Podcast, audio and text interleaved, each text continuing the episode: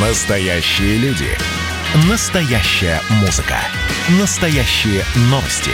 Радио «Комсомольская правда». Радио про настоящее. 97,2 FM.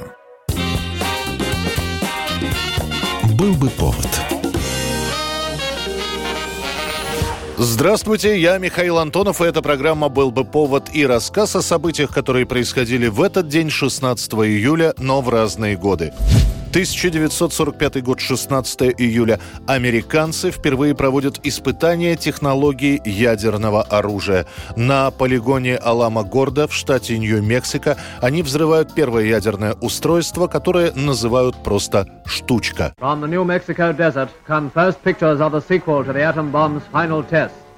From this observation tower, scientists watch the result of their years of work.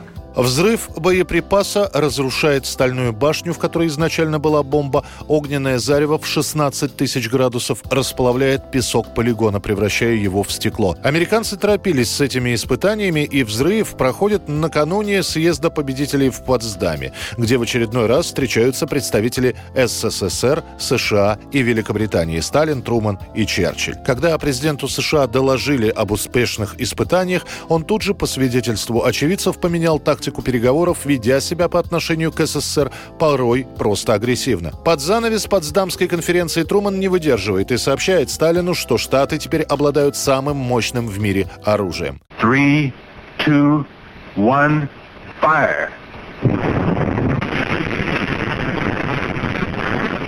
У советского лидера после этой информации не дрогнул на лице ни один мускул, и присутствующие подумали, что Сталин не до конца понял, что ему сказали. Однако они ошибались. Уже вечером из Потсдама уходит телеграмма физику Игорю Курчатову с требованием ускорить работы по созданию отечественной атомной бомбы. А американцы после успешных испытаний начнут создавать бомбы, которые уже через две с половиной недели будут сброшены на Хиросиму и Нагасаки. 1956 год, 16 июля. В Советском Союзе становится на одну республику меньше. Карело-Финская ССР преобразована в Карельскую АССР. Новая республика Карело-Финская появляется на карте Советского Союза за год до Великой Отечественной и спустя несколько дней после завершения Советско-финской войны. Тогда, согласно договору, наша страна получает часть Карельского перешейка и несколько островов. Таким образом, Карело-Финская ССР становится тот момент 12-й союзной республикой Советского Союза с центральным городом Петрозаводском. Северо-запад Советского Союза. Здесь, на территории в 178 тысяч квадратных километров, расположена Карело-Финская Советская Социалистическая Республика. Ее население свыше 600 тысяч человек. Во время войны, когда территория была сначала захвачена немцами, после освобождена от оккупации, два района Карело-Финской ССР решено переподчинить и причислить их к Ленинградской области. После прихода к власти Хрущева начинается потепление отношений между Советским Союзом и Финляндией. А потом, даже несмотря на строительство отдельного павильона Карело-Финской республики на ВДНХ, поднимается вопрос о новом статусе этих территорий, а точнее о снижении статуса ныне существующего. Проект народно-хозяйственного плана предусматривает дальнейшее развитие экономики и культуры республики. Больше чем в полтора раза по сравнению с нынешним годом вырастут в Карело-Финской ССР вложения в капитальное строительство – Советский Союз таким образом хочет показать, что у него нет агрессивных целей по отношению к Финляндии, а заодно положить конец все время поднимающимся вопросам в той же Финляндии о принадлежности территорий. Да и название республики после войны уже не соответствует своему содержанию. В Карело-Финской ССР 80% населения – это русские, белорусы и украинцы. В итоге кремлевским указом из названия республики будет обрано слово «финская», сама она превратится в Карельскую АССР. 1977 год, 16 июля. Короткими сообщениями передается, что из африканской страны Сомали высланы все советские специалисты. Подробности не сообщаются, но у тех, кто читал международные новости, все-таки появляется чувство, что нас опять обманули.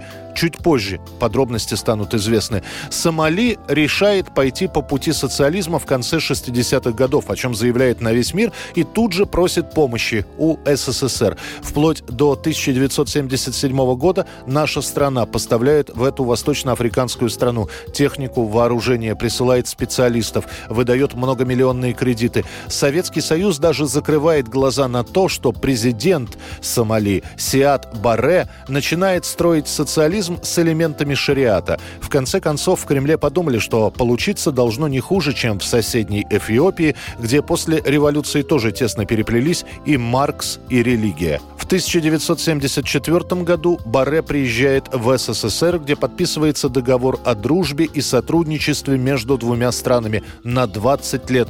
Однако уже через три года сомалийские военные начинают обстреливать территорию Эфиопии. Дело в том, что у этих двух стран, Сомали и Эфиопии, тоже была своя спорная территория – Агаден – территория эфиопская, но преобладающее население сомалийцы.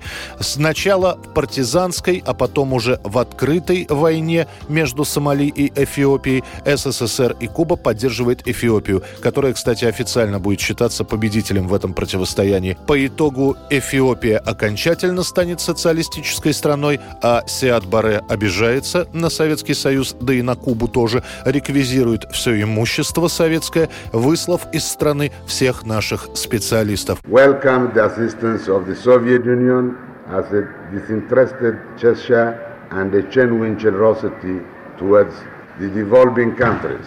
В итоге Сомали так и останется государством, которое до сих пор раздирается борьбой за власть. Сам Баре будет вынужден бежать из родной страны в Нигерию, где он и умрет от сердечного приступа. 1992 год, 16 июля. Среди обилия новостей из Кремля с сессии Верховного Совета, экономическими проблемами и новой жизнью в новой России совершенно незамеченной проходит информация о том, что в психиатрической клинике имени Ганушкина умирает всесоюзная кинобабушка Татьяна Пельцер. Сильвубле, дорогие гости, Сильвубле, живу avec plaisir – Господи, просто от страха все слова поускакали. Алексис, они что по-нашему совсем не понимают? Ведущая актриса сначала театра сатиры, чуть позже театра Ленком. Она еще в начале 80-х годов начинает жаловаться на память.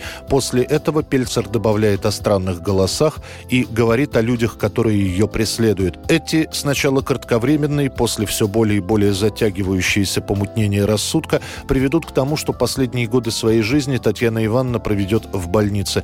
Правда, до самого последнего момента у нее оставалась одна небольшая роль в спектакле «Поминание поминальная молитва театра Ленком, где у Пельцер была всего одна сцена. За ней в клинику приезжала машина и везла ее в театр. А на сцене, если вдруг она забывала слова, ей прямо по ходу действия подсказывал их Александр Абдулов. Свои последние спектакли в Ленкоме Татьяна Пельцер сыграет в начале 92 -го года, потом неосторожное падение и перелом шейки бедра. В последние дни Пельцер уже никого не узнает, лишь жестом прося пришедших к ней дать ей закурить. Ее похоронят рядом с отцом и братом. Свою квартиру Татьяна Пельцер завещает домработнице, а библиотеку подарит Марку Захарову. Был бы повод.